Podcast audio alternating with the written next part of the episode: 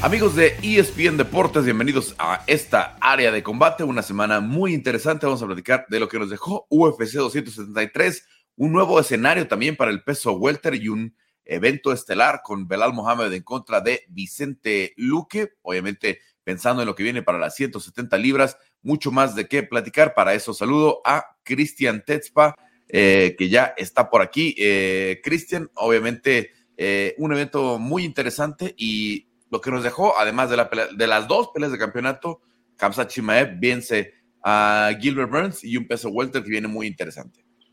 Hola, ¿qué tal, Carlos? Eh, como tú lo mencionas, va a ser un fin de semana lleno de muchísima acción.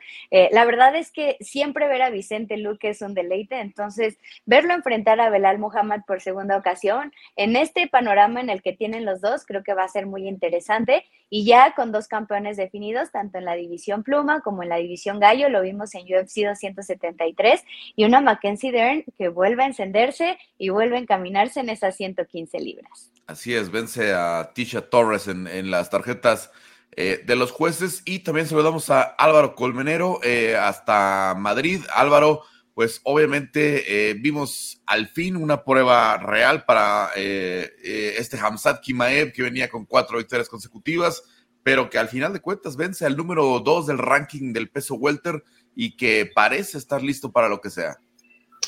¿Qué? Muy buenas, Carlos. Un placer estar aquí, con vosotros. La verdad que yo el titular que daría sería que el ascenso de Hanzachi Chimaev es real. Ha vencido a la mayor prueba de fuego que ha tenido por delante. Hay que tener en cuenta que esta era su quinta pelea en UFC y ya está peleando contra el contendiente número 2. Era una prueba de fuego muy complicada, un Gilbert Burns que es un luchador súper completo, que tenía mucho poder y que pese a que no vimos la mejor versión de Hanzachi Chimaev, nos ha dejado ver que su ascenso es real, que está para las grandes peleas, pero que ojo, que con esos grandes nombres, con ese top 5, la cosa ya se pone muy complicada y que no va a ser nada fácil frente a Kamaru Usman o Colby Covington. Pero de momento ya hemos visto que Hazachi Maef está para las grandes peleas.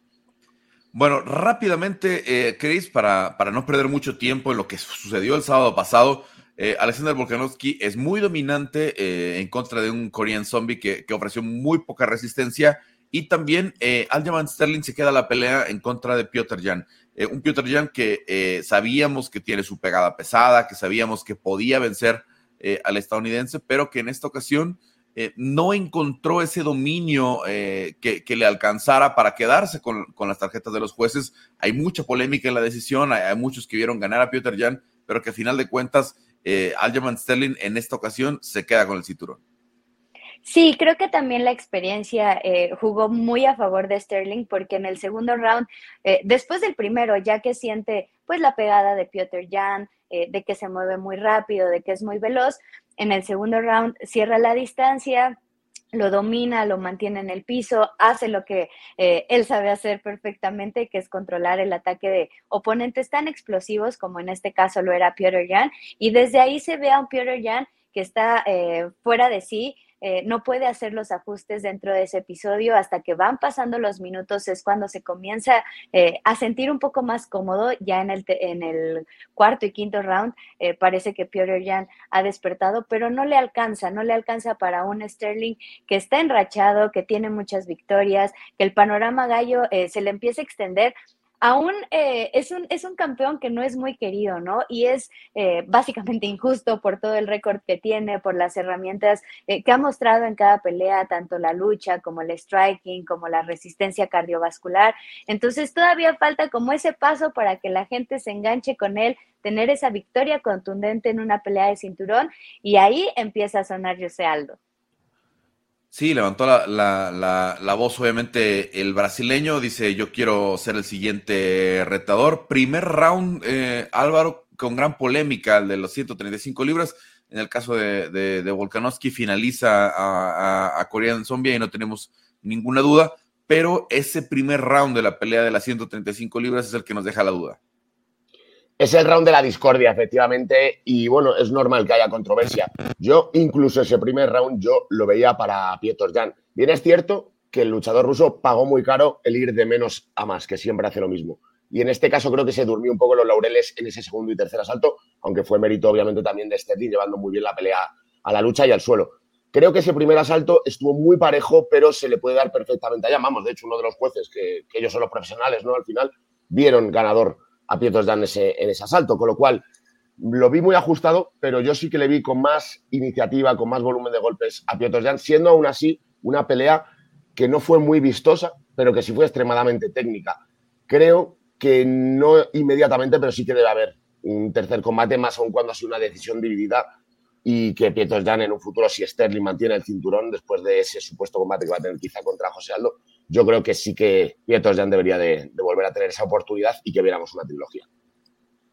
Para su mala fortuna, en la primera pelea pierde por descalificación. Eso eh, no, se puede discutir. A final de cuentas, él cometió un error grave al, darle una rodilla en la cabeza al German Sterling y ahora viene esta decisión, ¿no? Por ahí yo tenía la duda si el round 2 era un 10-8 en la tarjeta de algunos jueces. No fue así, pero a final de cuentas eh, veíamos una pelea que podía ser muy, muy cerrada.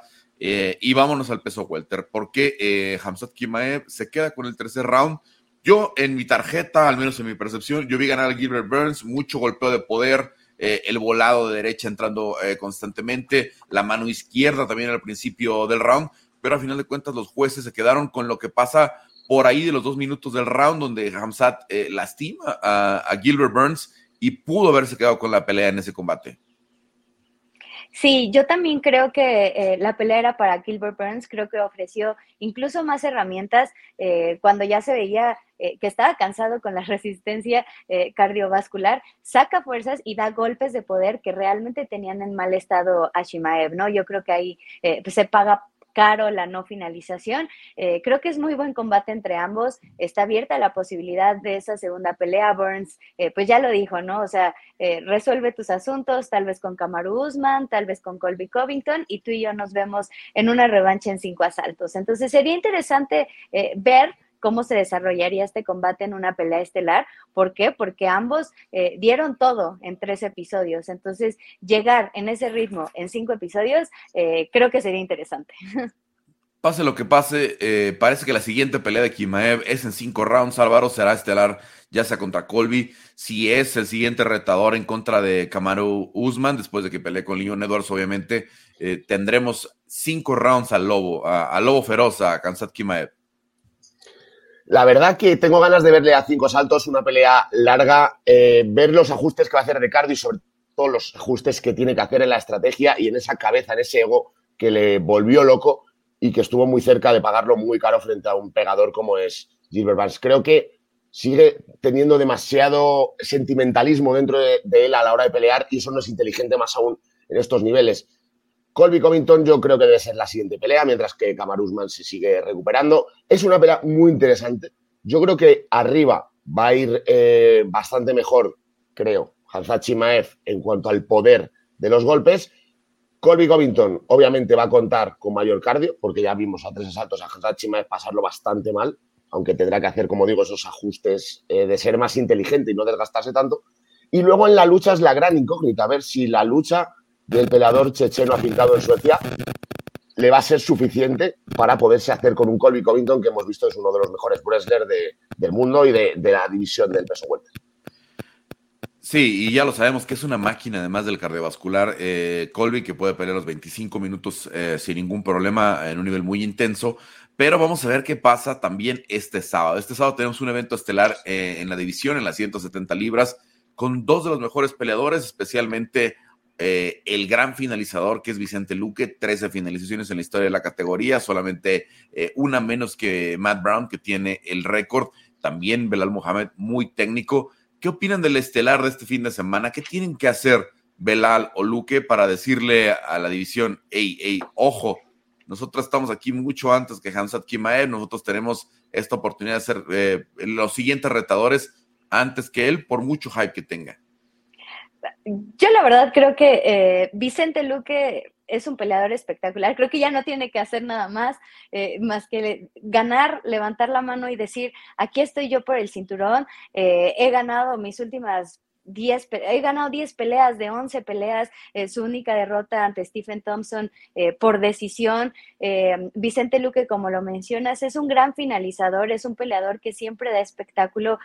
creo que ya sería justo que avanzara de ese top 5, que ya se pusiera como contendiente prácticamente ya ese cinturón. Es también amigo de Kamaru Usman, se vería pues algo similar ¿no? a lo que se vivió entre Gilbert Burns y Kamaru Usman.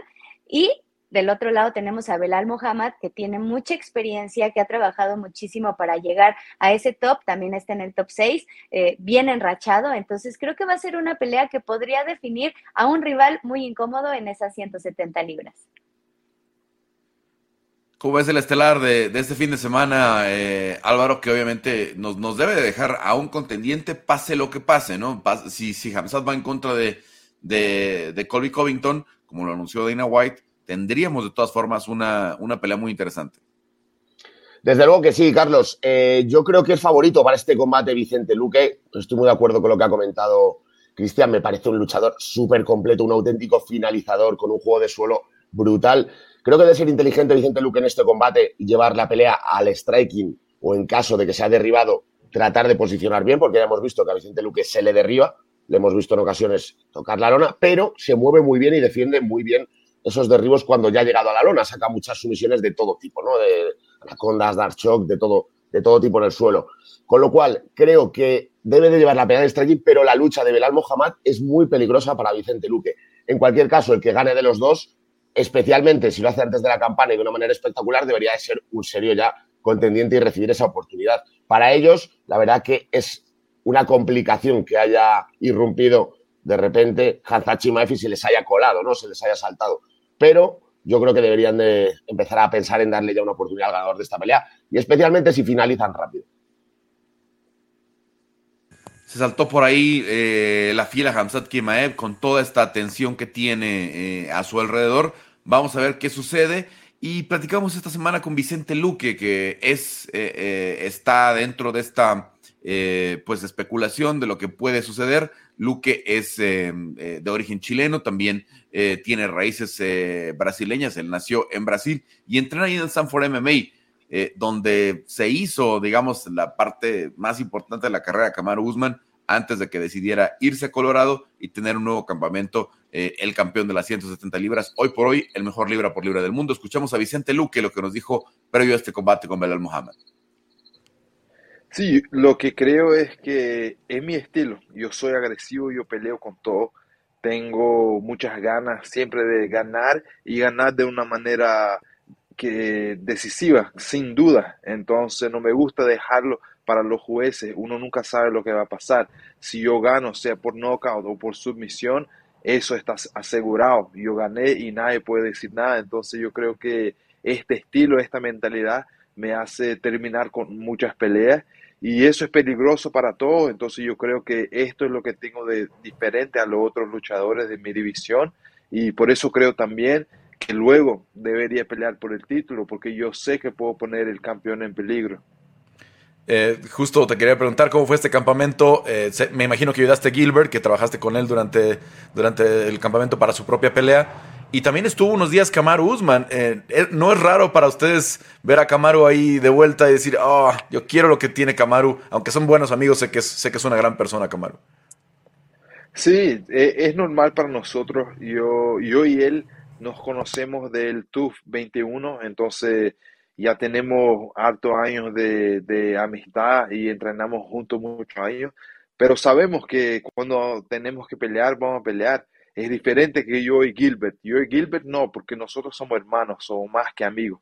Entonces eso no puede pasar. Pero con Camaro ya es algo que hablamos y sabíamos que en un momento eso llegaría y creo que ahora sí estamos cerca de esta pelea y para mí va a ser muy importante y no hay problema, y lo veo y lo respeto igual y después que peleamos también seguiré amigo de él y, y seguimos la vida normal.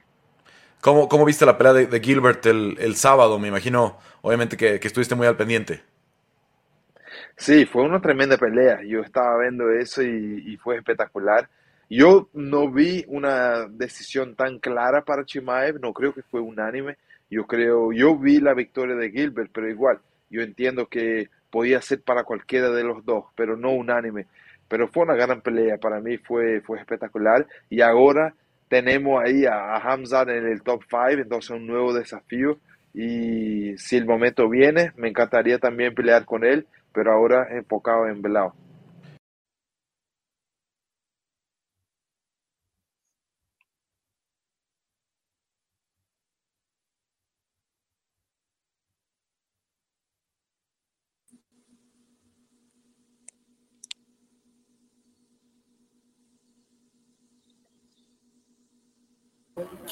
Carlos, no te escucho. Carlos, no te estoy escuchando.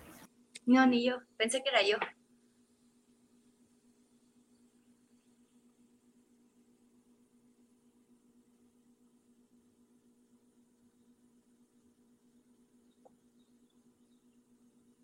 ¿Me escuchan ahí? Sí. Listo.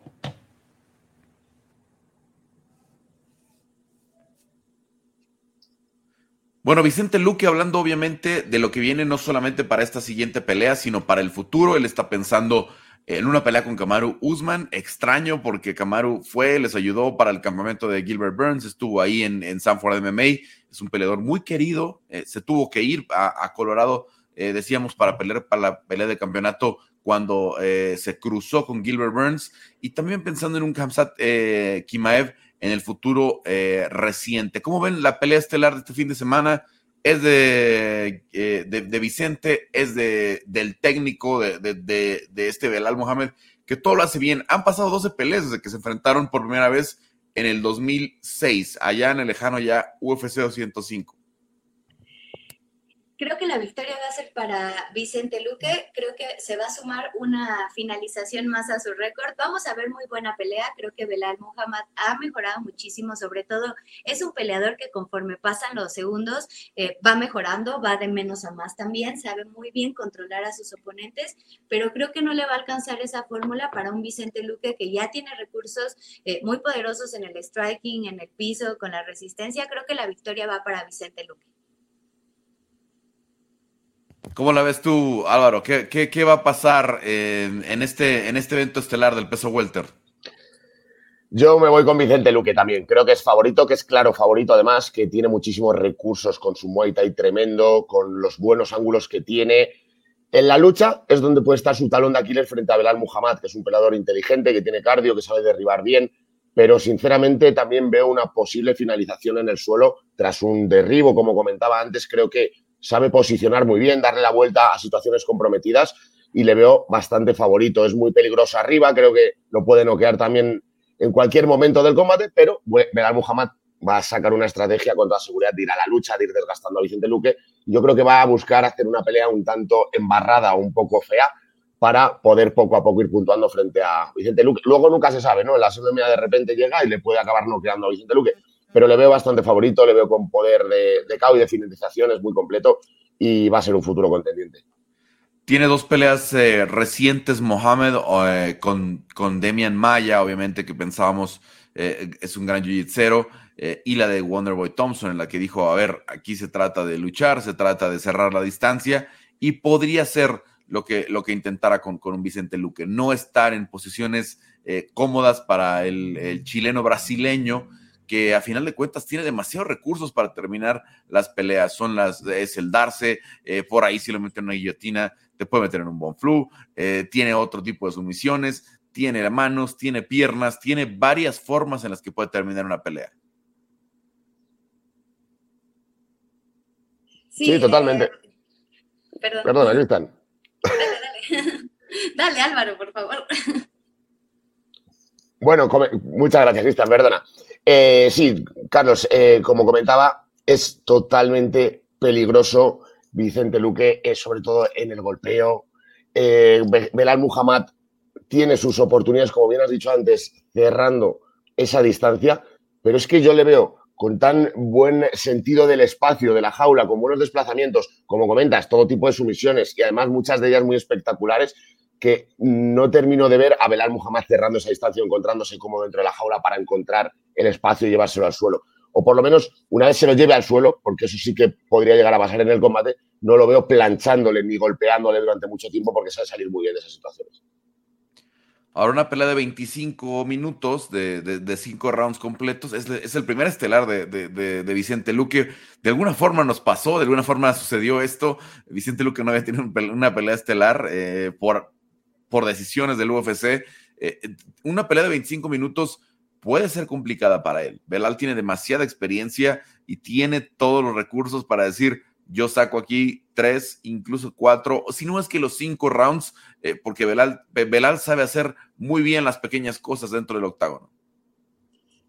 Yo creo que sería muy complicado si pasan del segundo asalto del tercer asalto, creo que cuarto y quinto round eh, sí serían más fáciles para Belal, en el sentido de lo que mencionaba eh, hace, hace rato, ¿no? Este, Belal tiene una gran resistencia, va de menos a más, sabe, sabe muy bien controlar a sus oponentes, sobre todo eh, los va cansando con esa lucha tan fuerte que tiene, llevándolos al piso, controlando esos ataques, impidiendo que los rivales lo puedan atacar. Entonces yo creo que si el combate eh, va avanzando, va teniendo ventaja Belal Muhammad. Habrá que ver Vicente cómo toma esta primera como estelar, eh, cinco rounds. Entonces, eh, yo creo que él tiene poder para finalizar antes del tercero, pero si se alarga va a ser bastante complicado. Bueno, evento estelar este fin de semana. Obviamente lo pueden ver en ESPN y todas las plataformas de ESPN Plus. Cristian, ¿alguna otra pelea? Tenemos a Rafa García. ¿Alguna otra pelea que no podamos perdernos este fin de semana? Eh, me llama la atención la pelea de Rafa García, eh, ver si puede hilar esa segunda victoria dentro del octágono. En 2021 tuvo mucha actividad, tuvo tres peleas, esta sería eh, apenas la cuarta. Y también la pelea que me llama la atención es Miguel Baeza contra, André Fialio, una pelea que llama mucho la atención porque son dos peleadores que podrían robarse esa pelea de la noche. Los dos son espectaculares, son explosivos. Miguel Baeza necesita regresar a esa victoria para volver a llamar la atención de las 170 libras, entonces yo creo que se va a jugar todo en ese combate. Llegó a tener marca de 10-0 el Boricua. Álvaro, ¿alguna pelea que te guste para este sábado? Pues me gusta mucho, Carlos, la pelea coestelar Cayo Borrayo frente a Gatsi Omar Gatziev. Me parece una pelea muy interesante, muy entretenida. Luchador invicto ruso frente a este brasileño que le vimos que tuvo que vencer y convencer luego en el Dana White Contender Series para poder firmar por UFC. Ambos tienen grandísimo poder de KO. Creo que el luchador ruso tiene un wrestling muy, muy interesante que le puede poner en aprietos, pero sin embargo, a Borrayo le veo también con habilidades en el suelo, le veo un luchador que es muy pegador. Ambos, ambos son pegadores, pero veo a Borrayo con más habilidades en el striking. Creo que va a ser un combate muy interesante este, Carlos.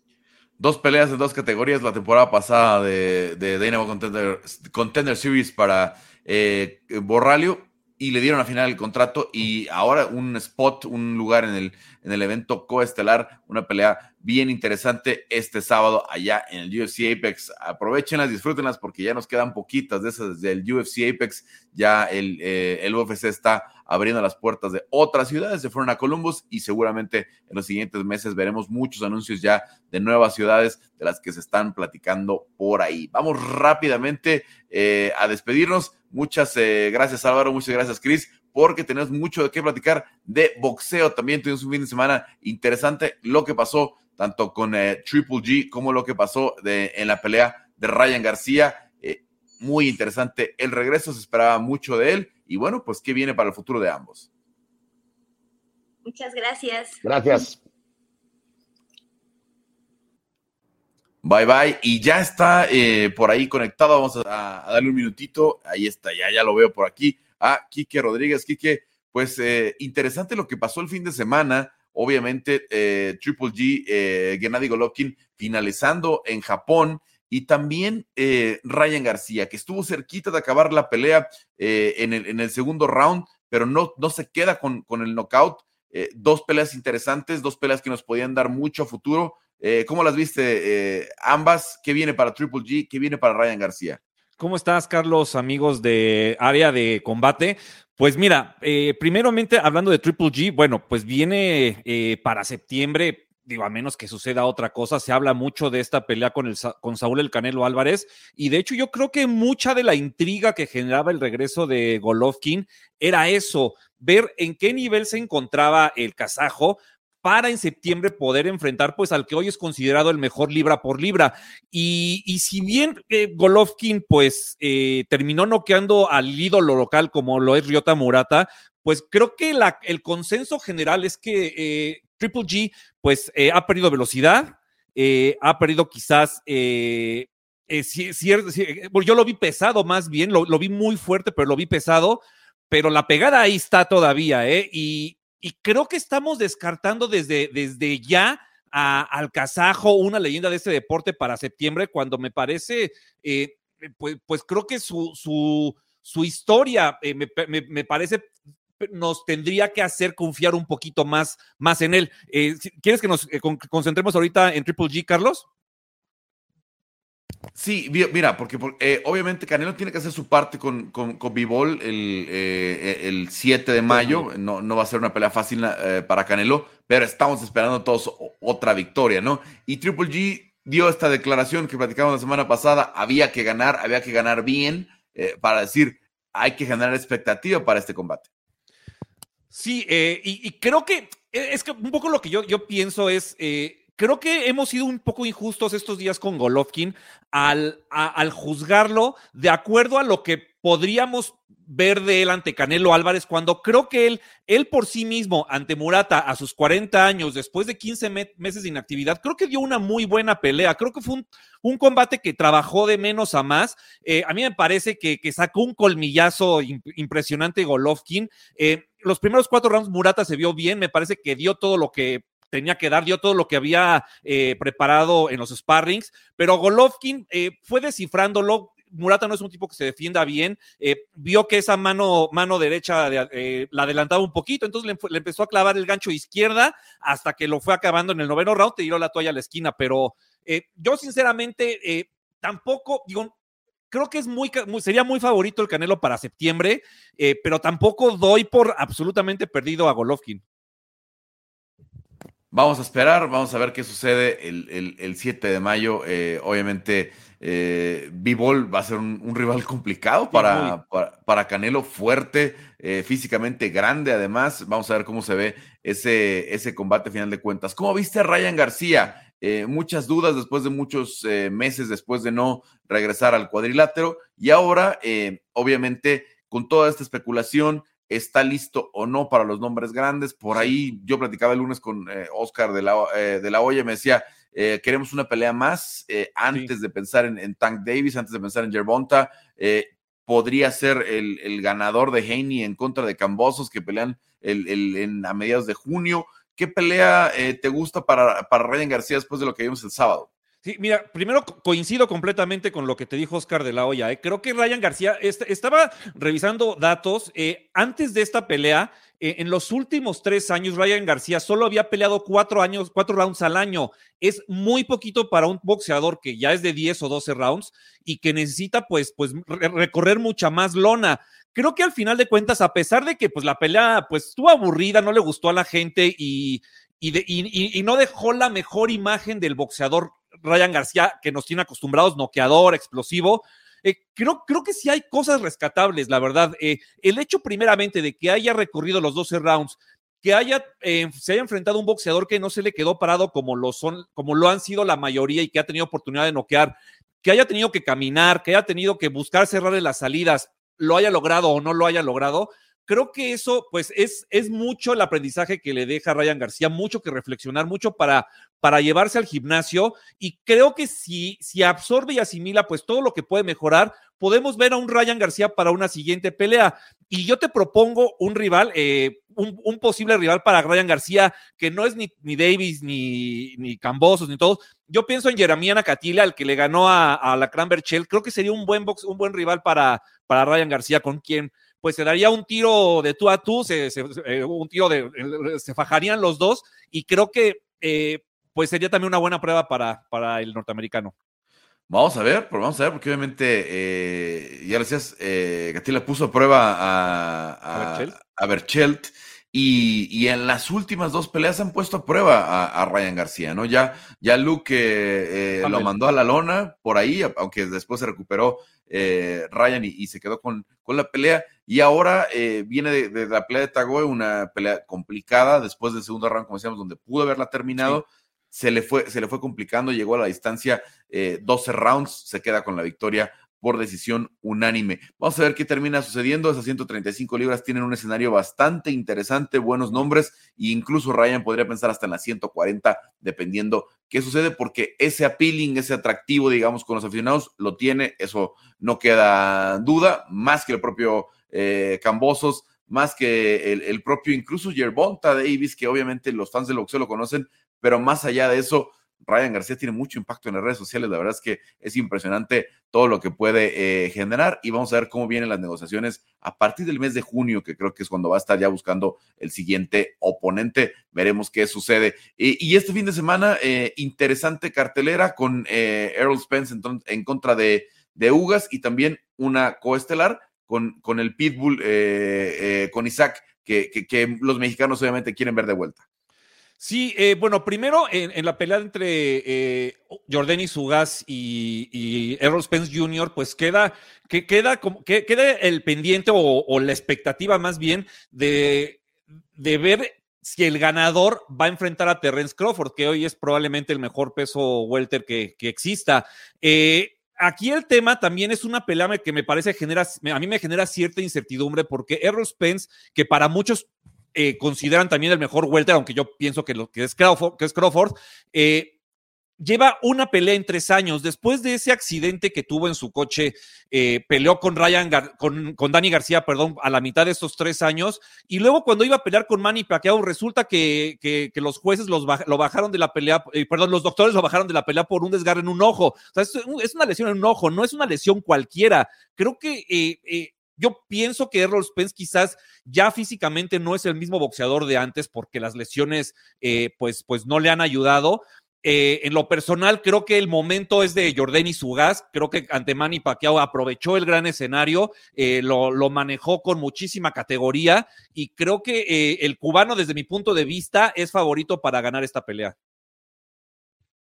Obviamente, la, gran pelea este fin de semana. Veremos a Spence, eh, entre los mejores libra por libra del mundo en su momento, como decías, con, muchas posibilidades después de lo que pase en contra de Ugas. ¿Cuál es tu favorito para este fin de semana? Eh, eh, en lo personal, creo que Jordan y Sugas va, va, a aprovechar el buen momento que vive en el boxeo. creo que es un boxeador muy inteligente, técnicamente muy capaz. Eh, y creo que, creo que en ese aspecto le puede competir a Errol Spence. Creo que eh, eh, me parece a mí que, que Ugas vive un mejor momento y se va a llevar la, pelea por decisión. Y la cuesta de esa misma cartelera tiene a Isaac, el, el, Pitbull Cruz, que, que, viene de una pelea que, si bien fue una derrota, una pelea muy mediática, una pelea donde, donde mucha gente lo, lo conoció y, vio este corazón de guerrero, ¿no? Que tiene del peleador mexicano y que se volvió una especie de ídolo del boxeo, no solo mexicano, sino al menos en Estados Unidos con los mexicoamericanos. Creo que el Pitbull, pues, eh, eh, enganchó muy bien por su estilo, ¿no? El estilo, ya sabes, guerrero, valiente, el, clásico estilo de boxeo mexicano como es conocido.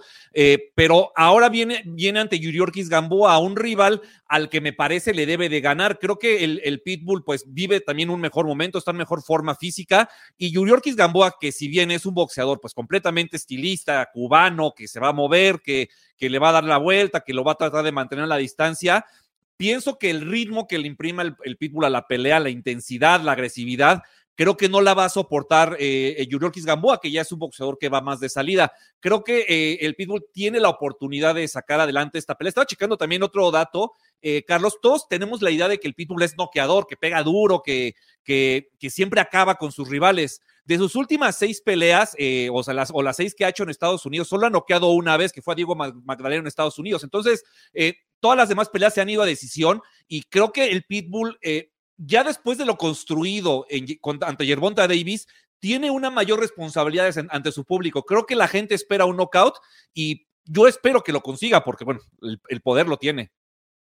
Sí, si consigue la victoria, obviamente se abren muchas posibilidades para él. Decíamos una división donde hay muchos nombres, donde hay muchas eh, eh, posibilidades interesantes. ¿Algo más, que este fin de semana que tengamos que seguir en el boxeo? Sí, eh, justo en la misma cartelera de, de, Ugas contra Spence hay un combate entre el ruso Radshad Butaev y el lituano Manitas Stanonis. Échenle un ojo a esa pelea.